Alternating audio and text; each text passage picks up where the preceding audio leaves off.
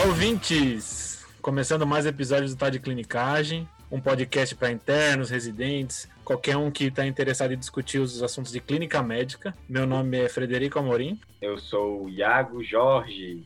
E, Iagão, a gente agora tá com um pessoal especial aí hoje, né? A gente tá aqui com o Eduardo Cortez, o Giovanni e a Maria Paula, e eles vão falar um pouquinho quem são eles e por que eles estão aqui. Fala aí, Eduardo. Oi, gente, boa noite. É, me chamo Eduardo, sou acadêmico do sétimo período da Universidade Federal do Rio Grande do Norte e sou presidente da Liga Acadêmica de Oncologia e Hematologia da UFRN. Boa. O Eduardo que vai ler pra gente um caso de esplenomegalia com anemia, né, Eduardo? É, exatamente. Ele sorteou aí um pessoal da liga para sofrer a discussão aqui, a vergonha de ter que discutir o caso, né, que é a Maria Paula e Giovanni. Boa noite, pessoal. Meu nome é Maria Paula, também sou do sétimo período de medicina da UFRN e estamos aqui para discutir esse caso. Boa. Boa noite, gente. Meu nome é Giovanni, sou do décimo período também da medicina UFRN. E agradecer, né, se na verdade foi um convite, né, essa discussão, convite feito pelo Eduardo, né, essa discussão em conjunto. E eu, particularmente, fiquei muito feliz. Muita gente sabe da minha paixão pela hemato, né? Então, quando ele falou era liga de hemato, eu já me empolguei, já botei no grupo de pessoal, esse aqui a gente tem que, tem que discutir e discutir o mais rápido possível, né? Então eu já fiquei animado quando eu vi que era Liga de Emato. É, colocaram assim, quem que quer discutir? Ele já levantou a mão, não, sou eu, bora. Vambora. É, mas o Fred também gosta de Emato, ele é um Emato boy também, ele traiu a Emato com infecto aí, né? Bora lá então, Eduardo, bora começar o casinho? Vou começar então. A identificação é uma paciente do sexo feminino, tem 51 anos, ela é casada, do lar tem um filho. Da história, a paciente refere que há dois meses iniciou um quadro de astenia associada à sudorese noturna, edema de membros inferiores, dispneia aos esforços, saciedade precoce e uma sensação de preenchimento em quadrante superior esquerdo. Há um mês, foi prescrito por médico assistente uso de furosemida, porém sem melhora significativa. Ela foi internada 24 horas em outro hospital pela piora essa fadiga, do edema e da febre, além da sudorese noturna, sendo encaminhada para o hospital que nós estamos. Excedentes, ela tem um tratamento de carcinoma folicular de tireoide com iodo radioativo e fez uma tireoidectomia há muitos anos. Tem um passado de ansiedade, depressão e enxaqueca. Os hábitos de vida, ela nega uso de drogas ilícitas e etilismo. Refere passado de tabagismo por um curto período. Ela, de medicações em uso, é o citalopram, clonazepam, lamotrigina, furosemida, tartarato de zolpidem, levotiroxina, sulfato ferroso e sumatriptano. Ela nega alergias, nega viagens. Ao exame, ela tem uma aparência ciosa, tem uma leve icterícia em esclera, não tem linfadenopatia periférica.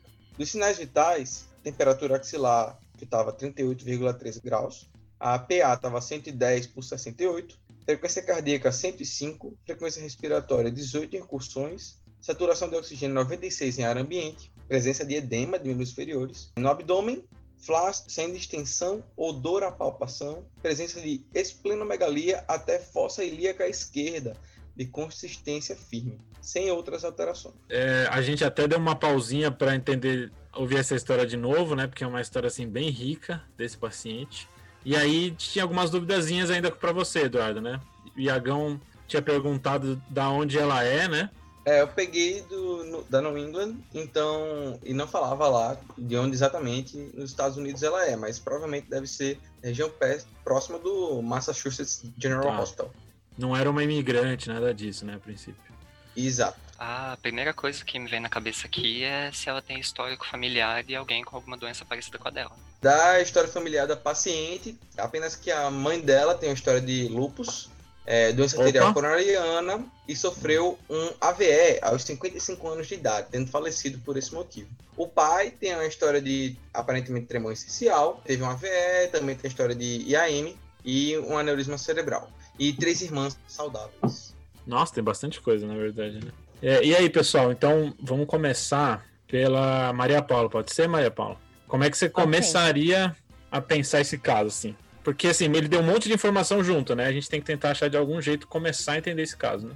Eu acho que se fosse para tentar resumir numa síndrome que ajude a gente a pensar no Tá. diagnóstico, né? Tentar fazer uma linha de raciocínio, seria pensar em uma mulher de 51 anos com esplenomegalia maciça e Uhum. febre há dois meses. tem outros sintomas aí que podem nos ajudar, né? Ela teve astenia, sudorese noturna, edema de membro inferior, dispneia, mas acho que o quadro principal é pensar na esplenomegalia de grande monta e febre há dois meses. Tá. E por que, que você disse maciça?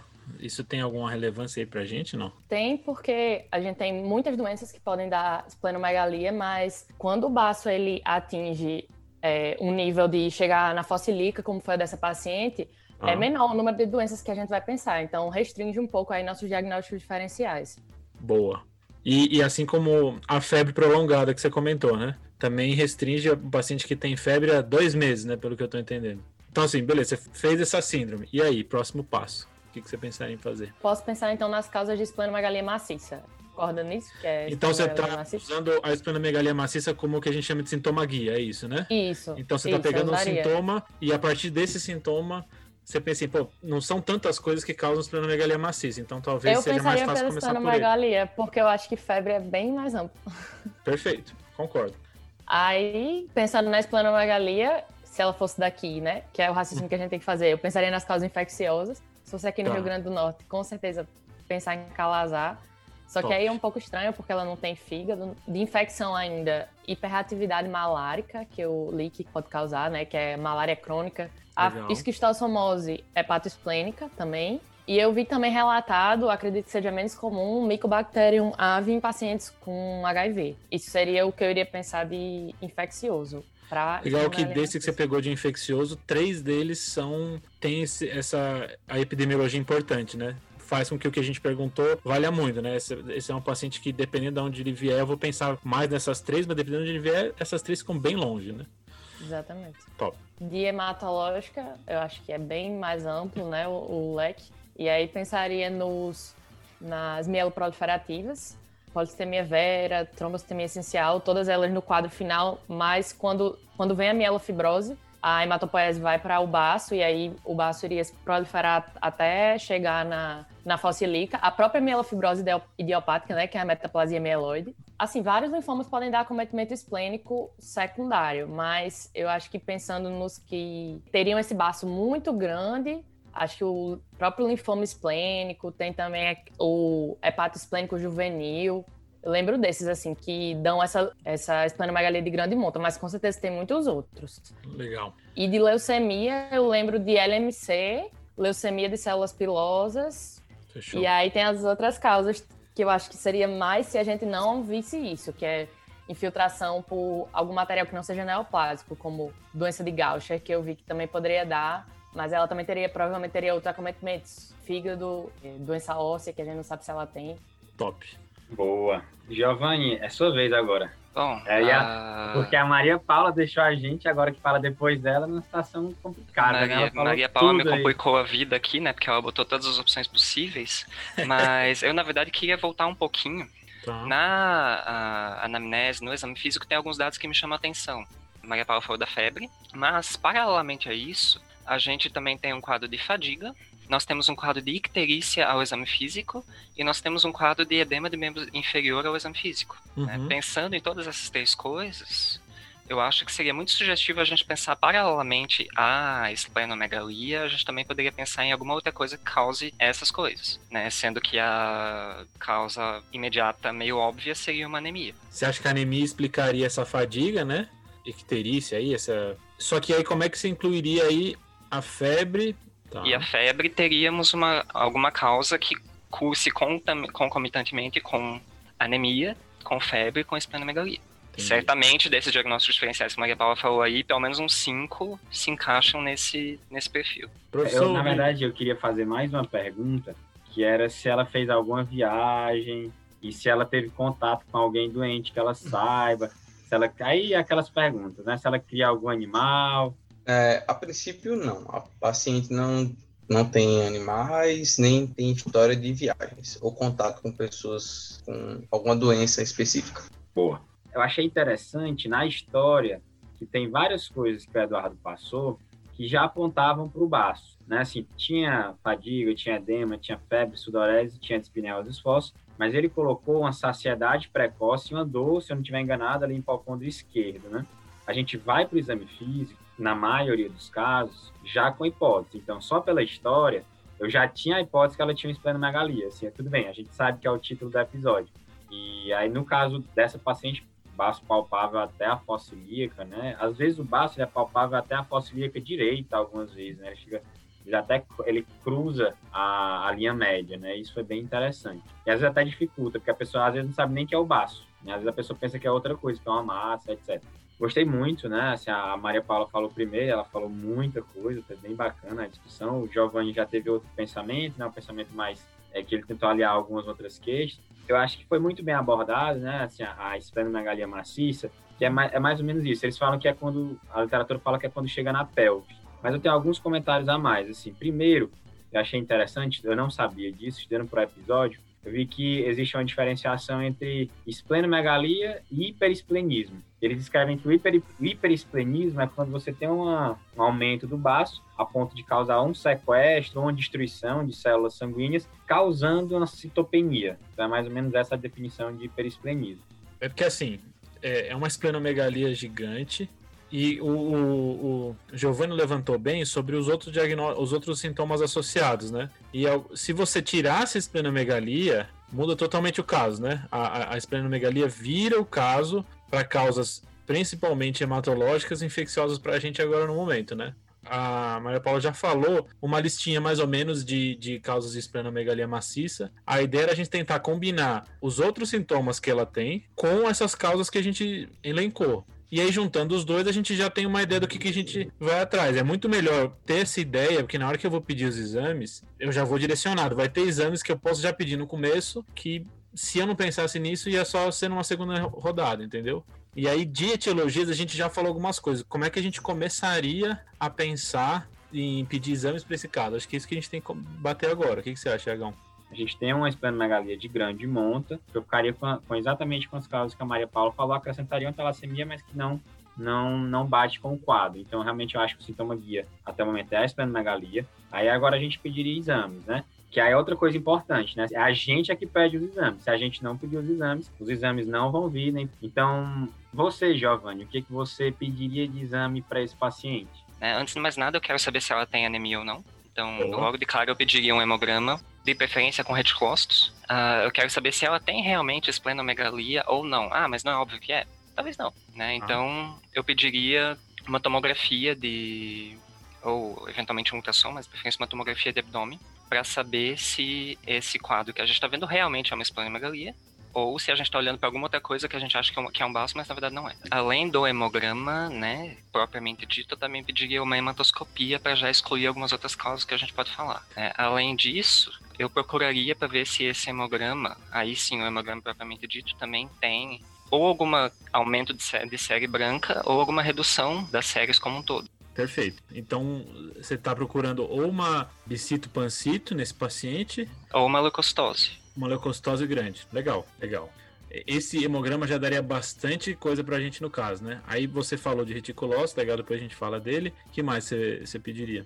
Pensaria em bilirrubinas, ela tem icterícia, né? Temos que investigar. Ah, pensaria em LDH. Legal. Para pensar em novo celular. Não sei se eu pediria nessa primeira leva ou se eu esperaria o hemograma, que é a aptoglobina. Legal. Né? Eu acho que eu esperaria o resultado do hemograma. E pensando em fígado ainda, né? Tem TGO e TGP também. E aí você, além disso, falou que pediria uma imagem para avaliar a esplenomegalia. Acho que concordo contigo, talvez um ultrassom primeiro para avaliar. Não sei se precisa mandar ela para tomar agora, acho que um ultrassom inicialmente. Mas talvez se a paciente ganhe alguma hora, toma, né? Se a gente tiver alguma suspeita de algum outro quadro intraabdominal, queira ver linfonodo, que seja.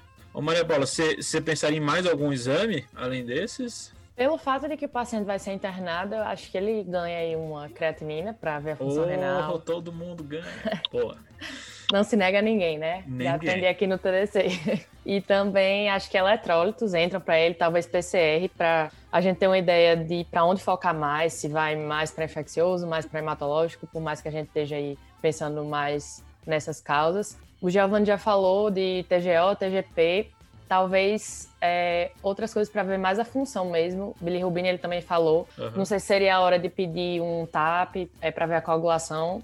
Tá. E pensando que ela tem edema e que também a gente poderia avaliar a função hepática nisso, acho que eu pediria proteínas estatais para ver albumina, globulina. Legal, porque é a, a, ideia é que a, a, investigação da esplenomegalia, que nem o Giovanni tinha falado, corre em paralelo com a investigação do edema. Idealmente a gente quer juntar os dois, mas a gente quer tentar achar o mecanismo do edema junto, né? Então, por exemplo, se ela tiver uma hipoalbuminemia aí, será que isso não poderia ser das causas do edema? Acho que a albumina vai entrar bem aí mesmo. Você pensaria em mais alguma coisa aí, Iagão? Eu pediria, assim, algumas coisas a mais. Eu pediria um urina 1. Tem, a princípio, uma síndrome edemigênica a esclarecer. Acho que vale a pena a gente saber se tem algum acometimento renal ou não. Eu já iria, pronto, um de abdômen e provavelmente tórax, para entender o que está acontecendo. Eu sou mais invasivo nesse tipo de caso teria que pedir sorologias, né? Assim, diversas sorologias infecciosas. Não obrigatoriamente você vai pedir agora, dá para você esperar os exames. Também já deixar engatilhado uma cinética do ferro, que eu já, já compro muito a anemia. Teria que ver, assim, alguns detalhes, mas já deixar engatilhado também, assim, obviamente, eletrólitos, né? Assim, é, pedir sódio, potássio, calciônico, magnésio, acho que fósforo, gaso venoso, vitamina B12, ácido fólico, eventualmente. Se, se você achar que está muito claro, já dá, acho que já dá para pedir agora. Se não, também dá para você pedir depois. Só não pode esquecer de pedir. Show. Você, Fredão, alguma coisa mais? Eu achei bem bacana também a ideia de pedir reticulócito. É, tinha uma professora minha que disse todo hemograma era para vir com reticulócito, na teoria, então toda anemia é para vir com reticulócito. É, é um exame que muita, muita gente não lembra de pedir. É um divisor de águas na investigação de anemia. Achei muito bom que foi pedido logo no início, acho que concordo acho que foi, foi uma boa lista de exames. Acho que agora a gente pega os exames e tenta discutir um pouquinho deles quando o, o Eduardo falar pra gente, que aí a gente já avança pra parte dos exames. Ok, então, dos exames que você, vocês pediram, vai do hemograma, ela tem no ABORH, ela é A positivo. A hemoglobina dela estava 6,8. Opa. O hematócrito 20,3. O VCM de 89. O HCM de 29,9. A contagem de reticulócitos foi 9,2%. Leucócitos 3.800 com um diferencial normal. Plaquetas 154 mil. Da hematoscopia, presença de anisocitose 3 cruzes e policromasia 1 cruz. Glicose, fósforo, magnésio, fosfatase alcalina, ureia, creatinina e folato estavam normais. Nos outros exames, o cálcio estava 8,2, ácido úrico 9,6, bilirrubina total 2,3 e a bilirrubina direta 0,6, sendo a indireta 1,7. O LDH estava 1574, AST de 49, ALT 18, proteínas totais 5,7, albumina 3,3, globulina de 2,4, é, do coagulograma, o TTPA a 63,9, que está alargado, e o TAP 14,7, que está normal. A urianálise veio bilirrubina 1 cruz, foi realizada uma tomografia computadorizada do abdômen que evidenciou esplenomegalia de 30 centímetros por 10 centímetros e linfonodomegalia, presente cervical à esquerda em hilo esplênico e região periaórtica. Top. Então, uh, em relação ao hemograma, Eduardo, eu queria saber, você falou leuco 3.800, qual é o valor de monócitos e de, e de eosinófilos? É, com relação aos monócitos, 6% e eosinófilos, 3%. Ok. Por que, que você perguntou isso, Giovanni, especificamente essas duas Bom, séries? Eosinófilos tendem a assumir no calazar, né? E os, então dá uma eosinopenia relevante, e no caso de leucemia de células pilosas, dá uma monocitopenia também importante. Nesse caso aqui, nós não estamos vendo nenhuma coisa nem outra. Essa informação é bacana, assim, então o caso de uma esplenomegalia de grande monte com monocitopenia, isso é bem clássico de leucemia de células pilosas. Eu acho que, considerando que a gente está com reticulócitos de 9,2%, com uma bilirrubina indireta de 1,7, um LDH de 1.500 e lá vai, eu acho que ninguém tem dúvida aqui de que a gente está diante de uma anemia hemolítica, concorda? Me fala um pouquinho mais por que, que você usou essa, esse reticulócito aí. Chegou um, uma anemia e você pediu reticulócito. Qual que é a sua o que, Bom, que passa pela sua ah, cabeça? Os reticulócitos divide as anemias em dois grandes grupos, né? As Legal. hipoproliferativas e as hiperproliferativas. Ah, porque os reticulócitos são o quê? São células vermelhas, hemácias imaturas, basicamente. Então, o aumento de reticulócitos indica que a medula óssea está produzindo mais hemácias e está mandando mais hemácias jovens para a circulação. Perfeito. Logo, se nós temos uma anemia com reticulócitos baixos, né, nós temos uma deficiência na produção de hemácias até segunda ordem. Se nós temos uma anemia com reticulócitos altos, nós temos ou uma perda sanguínea aguda, que aí nós teríamos isso provavelmente no histórico, ou nós temos um aumento no turnover de hemácias, que aí tam, também isso fala a favor da. Eu falei da anemia hemolítica porque nós temos também o aumento da bilirrubina, o aumento do LDH. É, é bom que você falou isso, e essa divisão é muito clássica, né? De hiperproliferativa e hiperproliferativa. Mas acho que o que, pensando assim pragmaticamente, o que me ajuda muito o reticulócito é reticulócito alto. É uma anemia hemolítica, reticulócito baixo são todas as outras, excluindo sangramento agudo. Ok. O reticulócito aumentado, tirando a anemia hemolítica e o sangramento agudo, não vai me ajudar em muito mais coisa, né? Então acho que esse é o grande corte que ele vai fazer para mim. E aí, só lembrando que ele tem um corte mais para baixo, né? Não sei se vocês lembram disso. Um reticlócito muito, muito baixo lembra algumas etiologias específicas também, né? Um reticlócito menor que 10 mil, 5 mil, lembra mais aplasias, né? Aplasia policéria vermelha ou anemia plástica, né? Mas assim, beleza, a gente tem um reticlócito alto. E ele falou em porcentagem, o reticlócito. Tem alguma sacada nisso, não? a gente tem que corrigir, né? Boa. Rapaz, a fórmula. Essa pergunta é ruim, né? A fórmula, exatamente, eu não lembro. Eu Perfeito, e eu acho que é isso que você Google. tem que não, então, acho que aí você tem que ter para sua vida, acho que é isso. É você saber que tem que corrigir, saber onde pesquisar, mas decorar essa fórmula não vale a pena. Mas só lembrar que tem alguns jeitos de corrigir o reticulócito, né? Então, assim, se você pegou em porcentagem o reticulócito, você tem dois jeitos principais de corrigir. Um que você corrige pelo hematócrito, é uma continha boba que você procura no Google, você acha. Mas existe um segundo jeito de corrigir o reticulócito, não sei se vocês já ouviram falar disso, que é o índice de produção reticulocitária. Já ouviram falar alguma vez? Acho que já, né? Yeah. Que a ideia é que você não só corrige pelo hematócrito, você corrige pelo tempo de maturação de reticulócitos. Isso é um conceito que às vezes é um pouquinho difícil de, de compreender, então acho que dá para a gente tentar visualizar. Você falou que o reticulócito é uma célula imatura, certo? É, um, é uma hemácia imatura.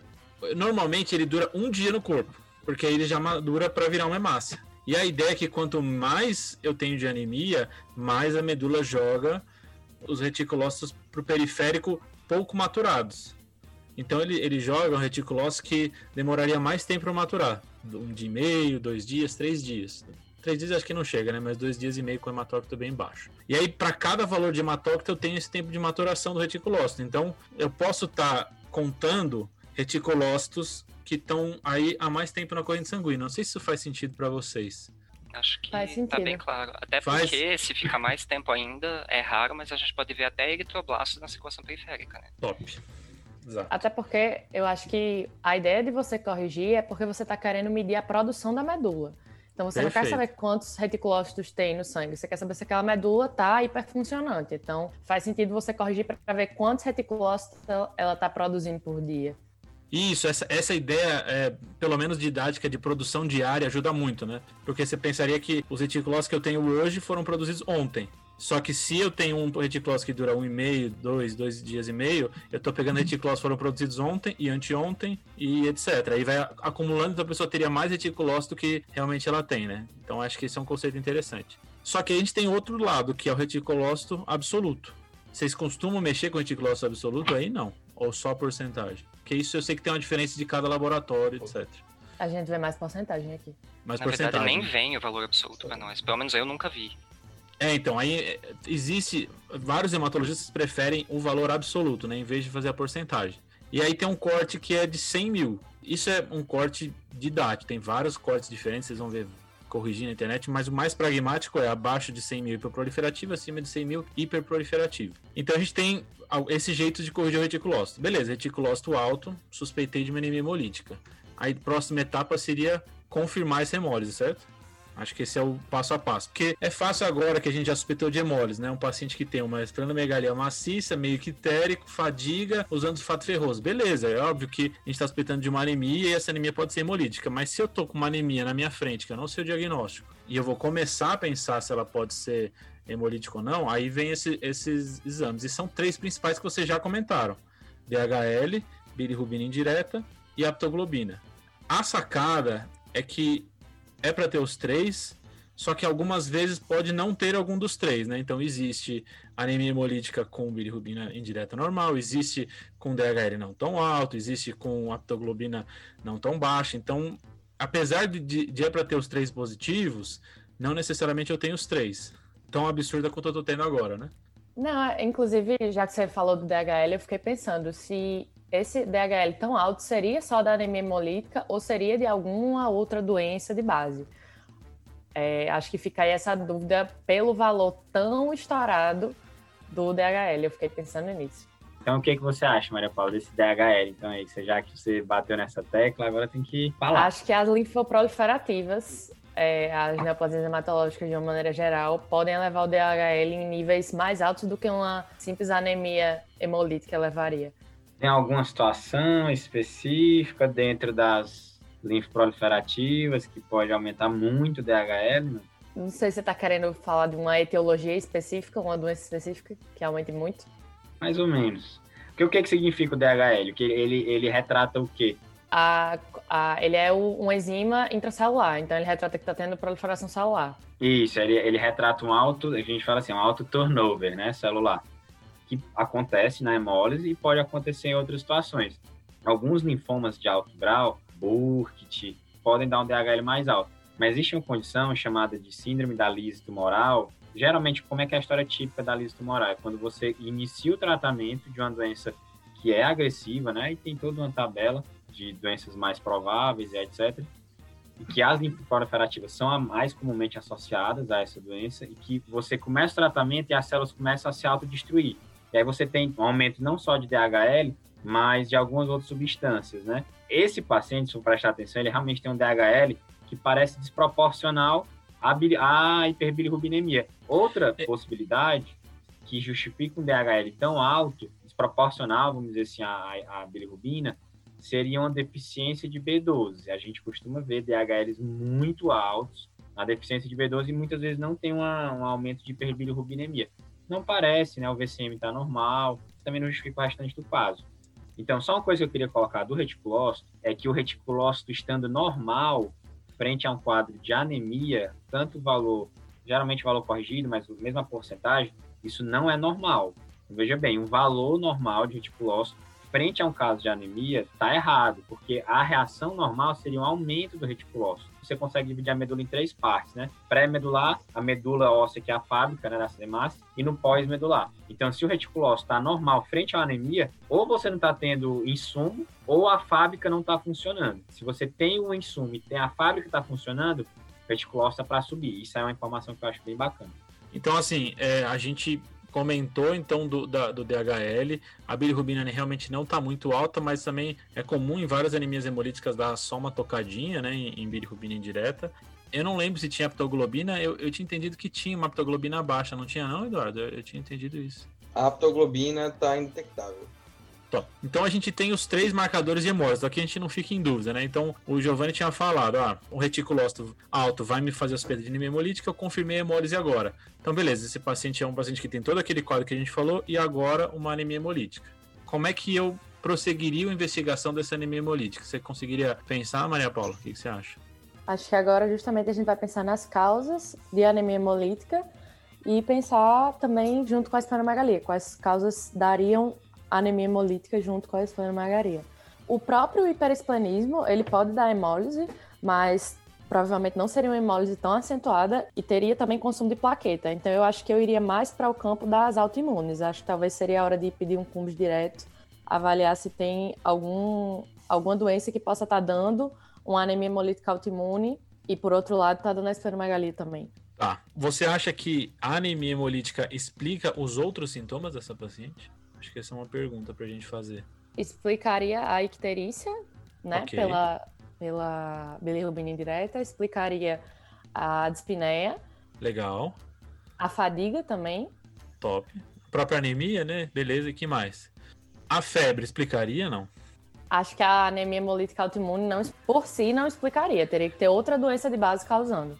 É, lembrar que assim, as hemólises podem causar febre, né? A própria hemólise em si pode causar febre. Então, não necessariamente um paciente com é, febre em vizinhança de hemólise precisa ter um quadro infeccioso junto. Esses casos podem ter sensação de febre, calafrio ou até febre franca mesmo. Então, febre pode ser secundária à anemia hemolítica. O que incomoda é o edema, né? O edema aí já a anemia hemolítica já não vai conseguir me explicar tanto. Beleza, você falou de pedir o CUMBS.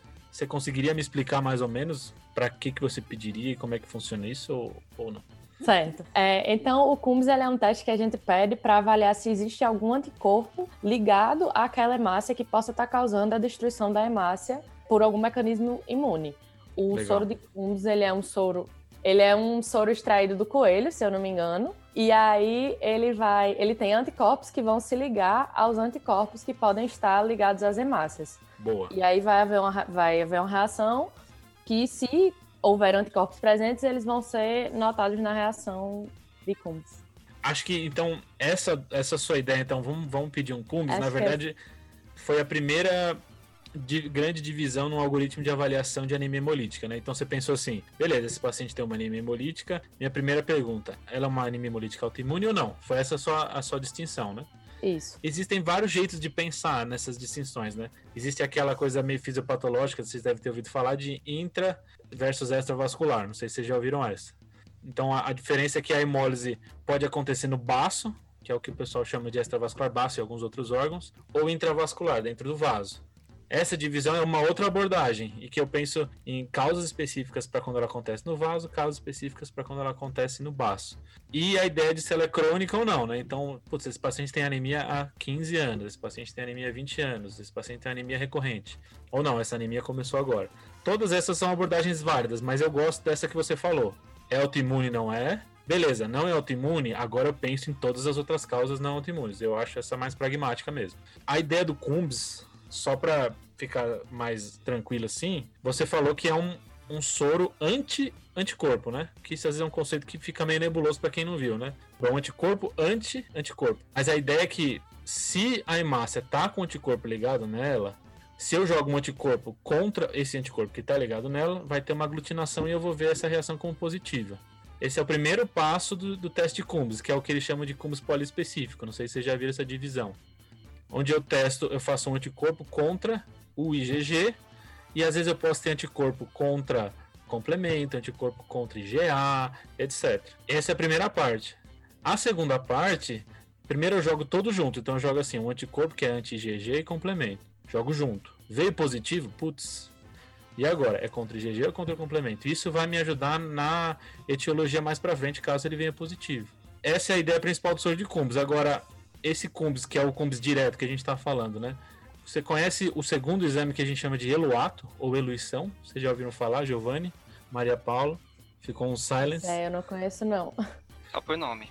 Então, assim, a ideia é assim, ele tem uma anemia hemolítica que eu achei que pode ser autoimune, fiz o Cumbs, o Cumbs veio positivo. Ele só vai me dizer que tem anticorpos ligados na hemácia, o Cumbs positivo. Aí a minha segunda dúvida é quais anticorpos? Se eu souber quais anticorpos, talvez isso me ajude a tentar modificar a minha visão de etiologia.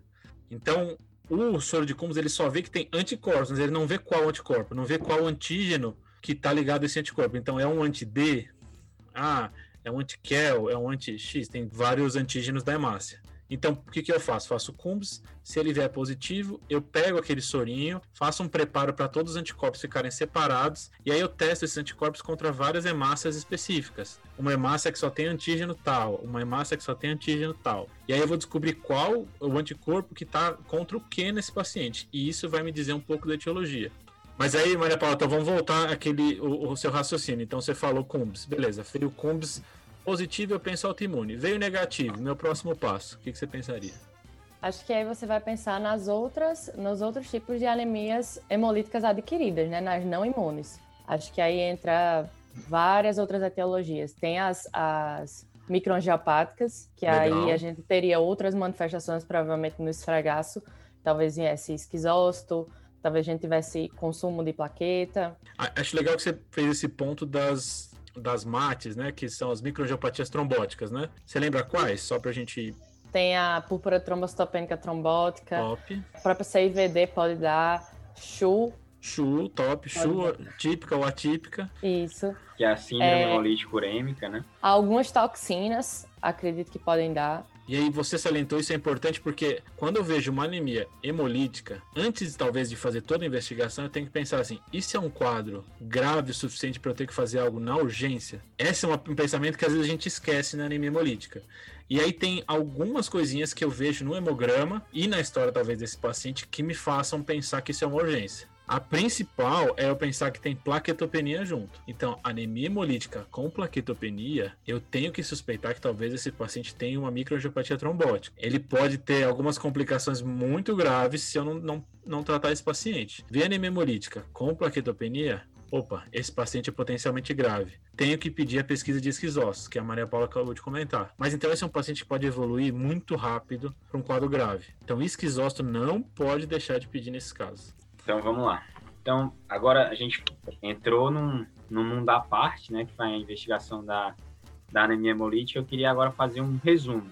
Então, assim, primeira coisa, você viu que o paciente está com anemia no hemograma. Primeiramente, você olha o VCM, aí você olha se é uma micro, uma, uma anemia microcítica, normocítica ou, ou macrocítica. Esse, teoricamente, é o primeiro, um dos primeiros passos, né, que já divide um pouco mais as causas. O segundo passo é você olhar, isso é importante, né, assim, olhar para o VCM é muito importante. Muita gente passa batido, porque, por exemplo, se o VCM está aumentado, tem basicamente poucas causas, principalmente se ele está muito aumentado, né? Então, olhe para o VCM, que ele orienta o diagnóstico para você. Só lembrar que o VCM, quando a pessoa tem muito reticulócito, o reticulócito pode ser. O, o jeito que é lido o reticulócito pode aumentar o VCM oh. falsamente, né? Então, algumas anemias hemolíticas têm um VCM mais alto. A anemia falciforme tem um VCM normal e as talassemias normalmente têm um VCM muito, muito baixo. Isso. Aí o próximo exame é o reticulócito, que aí ele vai dividir. Basicamente, ele divide em causas pós-medulares, que aí seria destruição, sangramento, né, hemólise, ou causas medulares e pré-medulares. Então, basicamente, essa é a função dos reticulócitos. E aí, quando ele vem aumentado,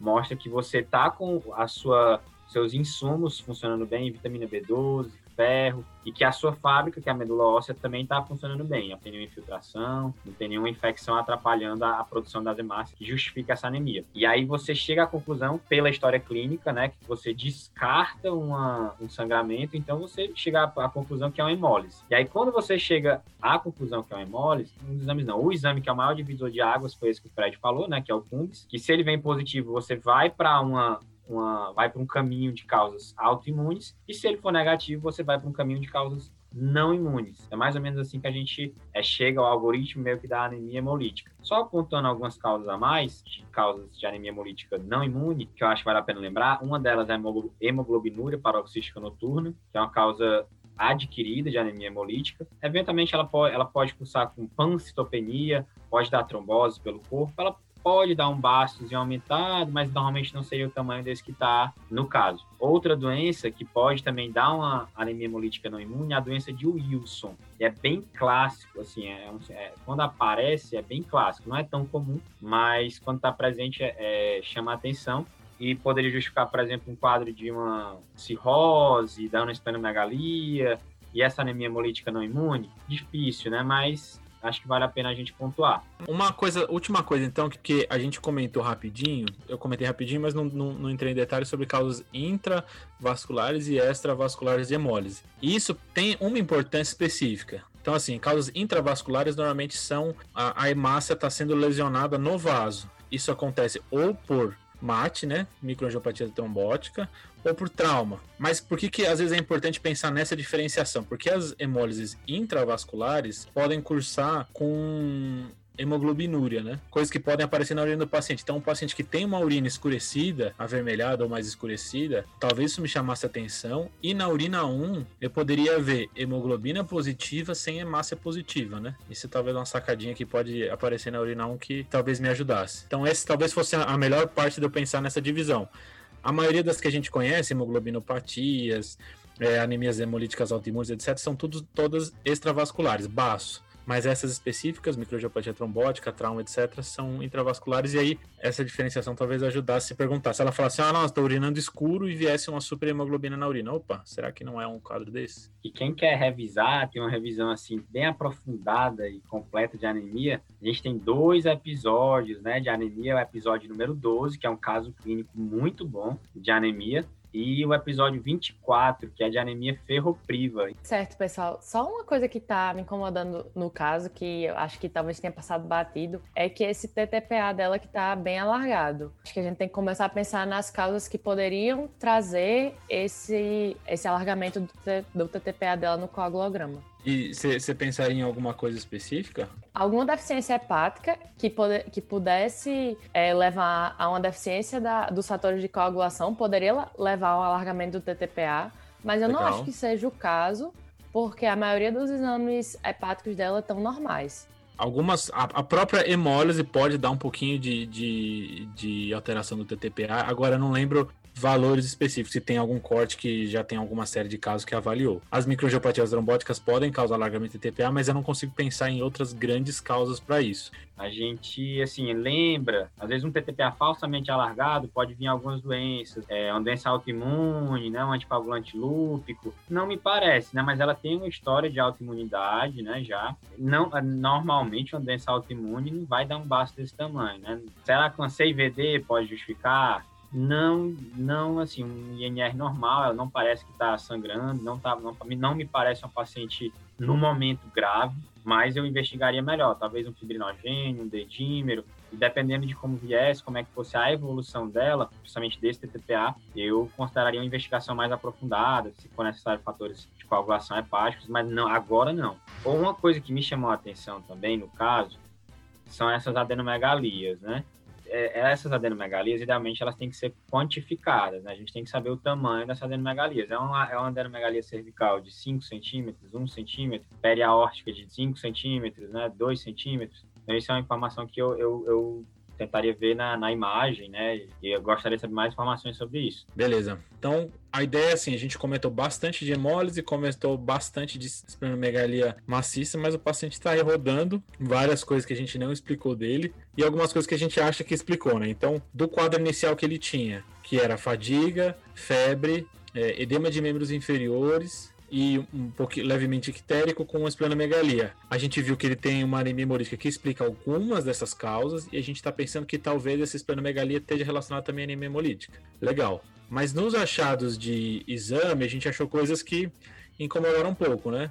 Ele tem essa albumina baixa. A albumina é uma prova inflamatória negativa, né? Então ele pode ser só pela inflamação, mas pode justificar esse edema de membros inferiores. Foi achado na tomografia um monte de linfonodo próximo ao baço, que a gente vai precisar explicar de alguma forma. E ele tem esse TTP alargado, que agora que o pessoal me fez, deu uma colinha aqui, tá bem alargado. E agora começou a me incomodar até mais. Então ele tem realmente bastante coisa que a gente ainda não explicou. O Giovanni, o que você acha? Eu concordo, logicamente, mas para mim o primeiro passo seria ter o resultado desse COMS, que até agora nós não temos, né? Reclamou com o Eduardo aí que o Eduardo não tá dando COMS. Manda aí, manda aí, Eduardo, manda aí, manda aí. Tá certo. Então, de tudo que vocês conversaram, é, vitamina B12 e o folato estão normais. É, da hemólise, presença de esquizócitos ocasionais, o teste de combos direto negativo para IgG e complemento. Aí do coagulograma ainda, fibrinogênio 499, é, produtos de degradação da, fib da, fibrina maior que 20, valor de referência menor que 5. O dedímero deu 2101 e eu acho que era isso. Não, então nós temos uma anemia hemolítica com esplenomegalia com uh, combs negativo, né, Eduardo? Combs negativo, é isso. Ele falou e uh, ele trouxe uns dados interessantes aí, que é o dedímero tá bem elevado, né? Isso, o dedímero tá elevado. É, não, o fibrinogênio tá um pouco elevado, inclusive. Né? E agora sim, eu vou passar a concordar com o pessoal que falou aí que aquele uh, TTPA alargado tá começando a me incomodar também. Começou a incomodar mais, né? Acho que agora a gente vai ter que buscar as pensar mais nas causas não imunes, apesar de que o cumbis direto negativo, não sei se ele afasta completamente. Acredito que existam outros anticorpos que possam fazer reação imune, mas acho que a gente vai pensar agora mais nas causas não imunes, principalmente com esse, com esse fibrinogênio um pouco alto e os produtos de degradação da fibrina altos também.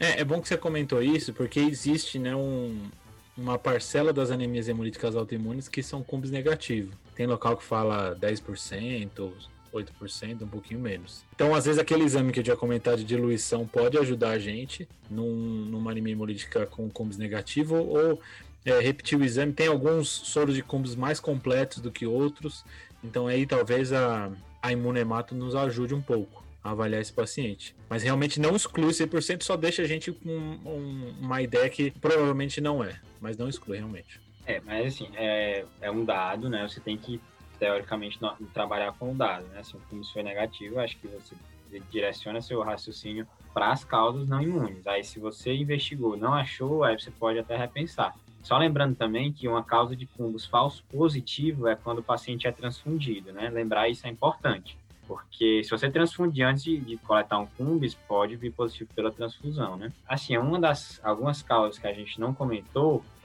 de, naquela discussão de, de hemólise, né? São as doenças infecciosas. E que uma das doenças que, inclusive, a Maria Paula falou bem no início, é a malária, né? A malária pode dar um baço enorme, né, uma esplenomegalia maciça, e pode justificar uma, uma, anemia hemolítica não imune. Entre outras doenças, né? Essa que dá uma antecipada na malária, que é a que eu sei. E aí tem outras doenças infecciosas que podem dar uma bartonella, uma babesiose, aí as doenças né, mais X, que eu particularmente nunca vi, né? Será que uma, uma eu acho que ainda não está 100% afastado uma doença linfoproliferativa, né, um linfoma, geralmente seria associada a uma anemia hemolítica autoimune. E, assim, pensando nesse TPA, eu pediria uma prova de imunidade, assim, essa, agora acho que é a hora de pedir sorologias, para sorologias bem expandidas, HIV, sífilis, hepatite B e C, CMV, EBV, é, vocês lembram como é que a gente faz diagnóstico de malária? Gota espessa, né? Exatamente, teste da gota espessa, né? E aí tem toda uma preparação, assim, eu não vou saber dar detalhes, mas assim, não é uma coisa tão simples de fazer. Pediria também. Você sabe? Pode dar Rapidinho, só saber, é porque eu sou farmacêutico. Porque a gota espessa, hum. o que é que acontece? O, a, não é tão fácil assim de achar as formas uh, intracelulares da malária. Então, a gota espessa nada mais é do que uma forma de concentrar o conteúdo de um monte de hemácias em um espaço menor para você enxergar na lâmina. É, a lógica é basicamente essa. Você pega essas hemácias, fragmenta elas, junta elas num espaço menor, e aí você procura lá as formas intercelulares do plasmódio. Bacana. Então, isso quem tem, deve ter mais experiência também é o pessoal que é uma, uma área endêmica, né? E essa paciente, a princípio, não tem uma epidemiologia, não que a gente saiba, né? Então, a gente está meio ainda em dúvida, mas eu colocaria como uma boa hipótese. Colocaria doença né, linfoproliferativa, pediria autoimunidade, levando em consideração essa TPA, pediria um K39, pensando em calazar, não, assim, acho que vale, assim, é, tem que ver um pouco a epidemiologia. A gente não sabe a epidemiologia, eu tenderia a pedir um, um K39, e acho que inicialmente eu, eu, eu pediria isso. Assim, a gente já deu um, um geralzão, né? Tudo. Agora, pensando mais objetivamente no caso, aquela lista que a Maria Paula deu lá no começo, acho que a gente poderia tentar seguir e acho que vai ajudar muito a gente. Então, causas infecciosas desse paciente eu fico muito em dúvida por causa da epidemiologia. Pensaria mais em causas neoplásicas para esse paciente. Acho que isso é o que está mais batendo na minha cabeça. Assim. Explicaria todos esses sintomas dele. O que me incomoda mais é tentar explicar o teu TPA, que realmente eu não estou conseguindo. Estou tentando ver aqui não estou conseguindo. Mas esse paciente tem uma causa, uma, uma neoplasia hematológica que, tá, que tem uma anemia hemolítica secundária, para mim é, explica bem. O que incomoda muito é, é o cumbus negativo. Mas eu, eu pensaria mais em uma neoplasia nesse momento, e aí a dúvida 2 é como que eu tentaria diagnosticar essa neoplasia, né? Um, uma ideia é assim, eu tenho uma anemia hemolítica, que os meus exames iniciais vieram normais. Normais eu quero dizer assim, não, não consegui bater pelos exames iniciais. O que, que eu faço agora? Acho que bora para considerar talvez medula ou algo do gênero. Esse linfonodos eu não sei se são fáceis de, de chegar, poderia até ver posição, etc. Mas tentaria ou medula ou linfonodo para esse paciente pensando em neoplasia primária. Acho que essa é, essa é a minha ideia. Tá infiltrando o baço e tá em outro lugar? X, não sei ainda. Mas a, a minha ideia agora seria essa. O que, que você acha? É, só comentando, teve um, uma doença que eu não falei lá naquela lista inicial, mas que me veio na mente agora que talvez explicasse uma anemia hemolítica autoimune, mas que viesse com cúmulos negativo, é o linfoma linfoplasmacítico, né? Que dá macroglobulinemia de Waldenström. Que pelo, se tivesse um acúmulo de IgM, o IgM talvez fizesse uma anemia hemolítica autoimune que não viesse no cumbis, porque o cumbis, no caso, foi negativo para não foi, Eduardo? Ah, legal que você falou isso, porque assim, o cumbis ele foi feito para dois anticorpos, IgG e C3D. Não foi isso, Eduardo? Isso. Então, Exato. assim, o IgG normalmente ele indica uma anemia hemolítica autoimune a quente, Vocês conhecem esse termo. Então, normalmente a anemia hemolítica idiopática associada a lúpus, etc. Quando vem positivo para C3D, na verdade o C3D é um jeito de eu avaliar IgM porque o IgM faz o fixa o complemento e aí eu não consigo ver é, exato, não é tão disponível ver o IgM no CUMBS, mas eu consigo ver bem o C3D. Então ele vira como um, um medidor indireto do IgM. Então se vem C3D só positivo, aí eu penso nas anemias hemolíticas a frio. E aí são os 5 M's famosos, né? Mononucleose, meloma múltiplo, macroglobulinemia de Waldstrom, aquela brincadeirinha né, do maligno linfoma e micoplasma. Tem várias outras causas, né? Mas isso é um, um jeitinho de guardar causas de anemia hemolítica a frio, que normalmente fazem complemento. Então, o complemento é uma avaliação indireta do IgM. Então, eu poderia ver, poderia não ver também, concordo contigo. Mas o Cumbs viu alguma coisa do IgM e veio negativo. Ok, é, então do que vocês falaram, eu vou. As sorologias eram todas normais, HIV, HBV, HCV e todos os testes para qualquer agente infeccioso. O teste de eluição não foi realizado. É, a eletroforese de proteínas deu é, IgG 268 dentro da, faixa, dentro da faixa da normalidade. O IgA deu diminuído, 7. O IgM 270, que é dentro da faixa da normalidade. E a imunofixação sérica deu a restri... é, o IgM rest... com restrição, capa, a 0,12 miligramas por decilitro. Aí, uma biópsia de medula óssea é, é, evidenciou agregados linfocitários de pequenas células B, representando 10% da celularidade e aumento das células linfóides intersticiais. Acho que era isso. Tem uma suspeita de paraproteinemia. Quais são os exames que eu vou tentar ir atrás, só para ficar claro para vocês. Então, imunofixação e eletroforese de proteínas vão me dizer se tem um pico monoclonal e vão me dizer qual é o clone, que nesse caso era um GMK, né? Que você disse.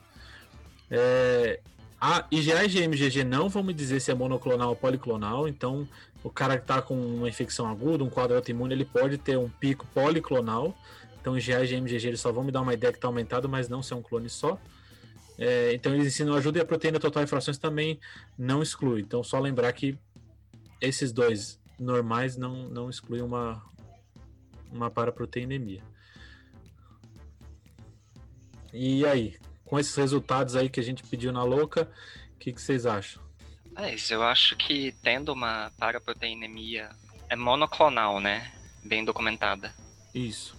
Isso fala muito a favor de neoplásicos de maneira geral. Então, eu acho que a gente não pode afirmar categoricamente qual é o tipo de neoplasia ainda, mas é muito sugestivo a gente poderia investigar pensando nessa neoplasia. O que a Maria Paula acha aí? Olha, passou a bola, hein?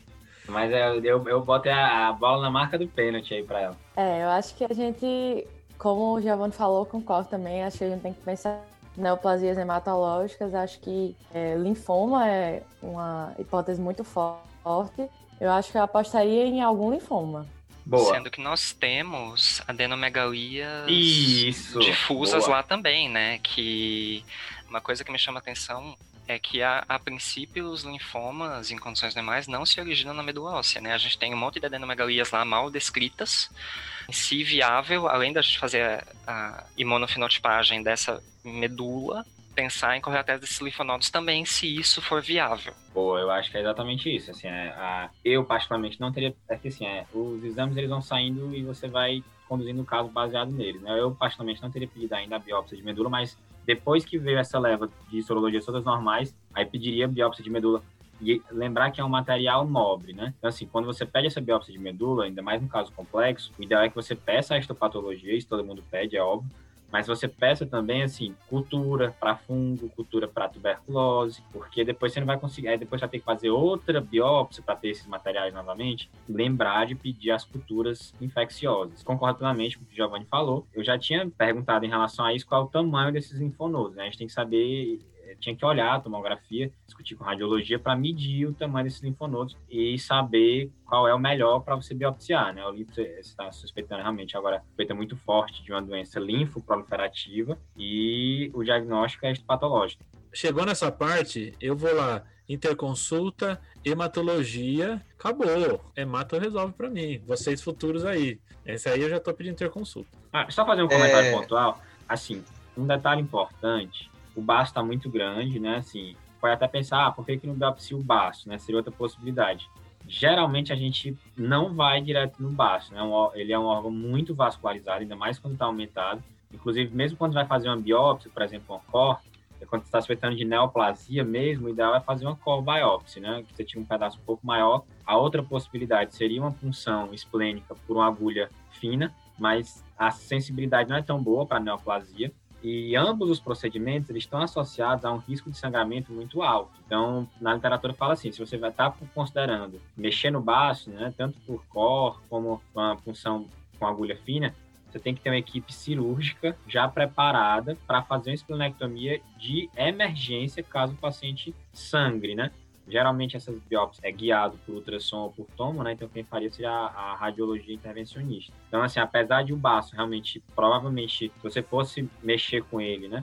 você encontraria a resposta, acredito, você não vai direto nele, né? Então, assim, a gente tem outros sítios, a gente conseguiu encontrar esses linfonodos, e eu acho que agora é a hora de ir neles e ver o que, que a gente vai descobrir lá. Ok, então, dessa parte, eles acharam os linfonodos muito pequenos e com a sintomatologia, a sociedade precoce, optaram por fazer a esplenectomia do paciente. Da esplenectomia do paciente, o peso do baço era 2,420 kg. A análise citogenética do tecido esplênico tinha um cariótipo feminino normal, sem deleções, 7Q, 2132. Os achados morfológicos e imunofenotípicos são é, diagnósticos de linfoma de zona marginal esplênica. Então, o diagnóstico completo do paciente ficou é, linfoma esplênico da zona marginal com paraproteinemia IgM, também presença de anticorpos antifosfolípides, anticoagulante lúpico e anticorpo anticardiolipina, além de anemia hemolítica autoimune combos direto negativo. Com relação a, aí os comentários, né? Apesar da paciente ter um teste de combos direto negativo, é, 3 a 7% das anemias hemolíticas autoimunes do tipo quente podem produzir esses testes negativos. Os testes de rotina do Combs avaliam a ligação do GG, com, do, do GG e complemento com as hemácias e um teste negativo pode resultar da presença de um IgA ou IgM com reação do tipo quente. E a paraproteinemia IgM pode estar funcionando, nesse caso, como um anticorpo quente. No caso, nesse linfoma, ele, é, ele tem a propriedade de produzir o anticoagulante lúpico, que foi por, esse motivo que estava com o TTPA alargado e não ocorreu a correção do TTPA após a mistura, o teste da mistura com o sangue normal. O que, que, vocês acharam, Giovanni? O que, que, você achou do caso? Mas, eu acho que Eduardo botou a gente na fogueira, né? Demais. Eu demais. não sabia que era um caso da New, do New England. Pô, Eduardo, pelo amor de Deus, né, bicho? Isso é. Eu tava esperando que a gente fosse discutir um caso desses reais, mais reais, assim, né? Até porque convém comentar aqui com os doutores podem me corrigir se eu estiver errado, mas linfoma primário de base é uma coisa muito, muito, muito rara. É raro.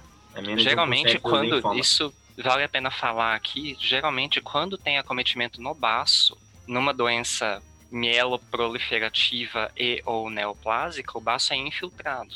Não é o baço que está produzindo algo a mais. Eu acho como é o caso aqui. Eu acho que isso vai ser comentado.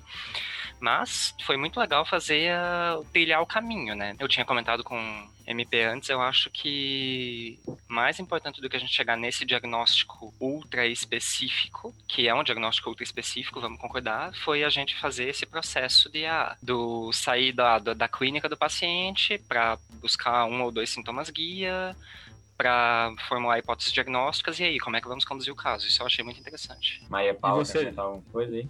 É, Maria Paula, manda aí. Achei muito legal o caso.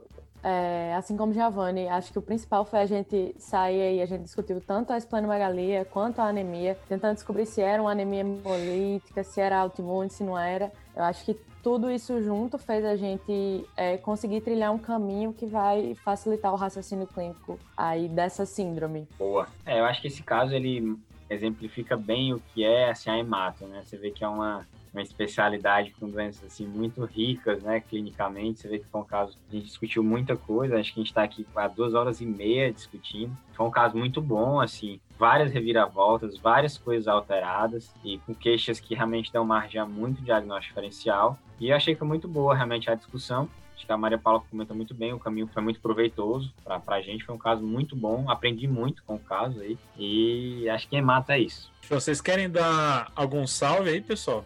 Eu quero. Então brilhe. Eu quero dar um salve pro grupo Tenente Ananias, lá da minha turma, pessoal lá da 109 Medicina UFRN. Eu também queria dar um salve pro pessoal do Natal para Cristo aqui do Natal, um grupo de jovens muito gente fina que tá aqui para tentar trazer uma mudança para a cidade aqui para o melhor. Top. Eu queria começar primeiro agradecendo ao pessoal da Clinicagem. Acho que a gente aprendeu muito nessa discussão. Eu aprendo muito ouvindo os podcasts. Sou uma fã assumida, é, escuto os podcasts desde o começo. E acho que o meu salve vai para todo o pessoal da UFRN, a galera que escuta o Tade Clinicagem em peso, muita gente que eu conheço acompanha, em especial para minha turma, que é a mesma de Eduardo, né, que é a turma 109. E também queria mandar um alô pro pessoal do PET Medicina, que é um projeto que eu faço parte. A gente tem como objetivo melhorar a educação médica do nosso curso. E por lá também tem muitos ouvintes do TDC. Top, Boa. top demais. Giovanni? E aí, Giovanni? Bom, eu queria, antes de mais nada, agradecer o convite, né? Confesso que eu realmente não conhecia o canal, os podcasts do Clinicagem, vou passar a seguir agora, inclusive, já sei que tem alguns ali para eu correr atrás. E mandar um salve para o meu grupo do internato que me suporta todo dia, que não é uma coisa fácil, principalmente o pessoal do, do grupo mais próximo, que a gente se autodenomina Crash. e é isso, gente. Agradeço demais pela participação, pela oportunidade. Boa. Então eu queria mandar um salve pro Bruno Pérez. Ele é lá, ele é carioca, vai estar tá no oitavo período da Faculdade de Medicina da Estácio de Sá, no Rio de Janeiro. Foi a namorada dele, a Bruna Galper, que pediu esse salve para ele, disse que ele é bastante viciado no CDC, e ela também. Então, salve, Bruna, e salve para o Bruno. E agora o, o desafio dessa semana. Então, Brilha. pessoal, o desafio é o seguinte: tem uma doença que causa esplenomegalia e no tratamento dessa doença, uma das coisas que deve ser orientada é a pessoa suspender atividades físicas vigorosas por dois meses. Qual é a doença e qual é a complicação associada à doença que se, que se faz necessário ter essa precaução. Então a gente assim queria agradecer, né, também assim a participação de vocês, Eduardo que apresentou um caso muito bem, um caso bem complexo, bem completo também, e agradecer ao Giovanni, a Maria Paula, né, que discutiram muito bem um caso. Beleza, então é isso, né, pessoal? Boa. Então, valeu, pessoal. Valeu, valeu, valeu. Falou, falou, falou. Falou, falou, falou, falou. Esse podcast tem como objetivo educação médica. Não utilize como recomendação. Para isso, procure o seu médico.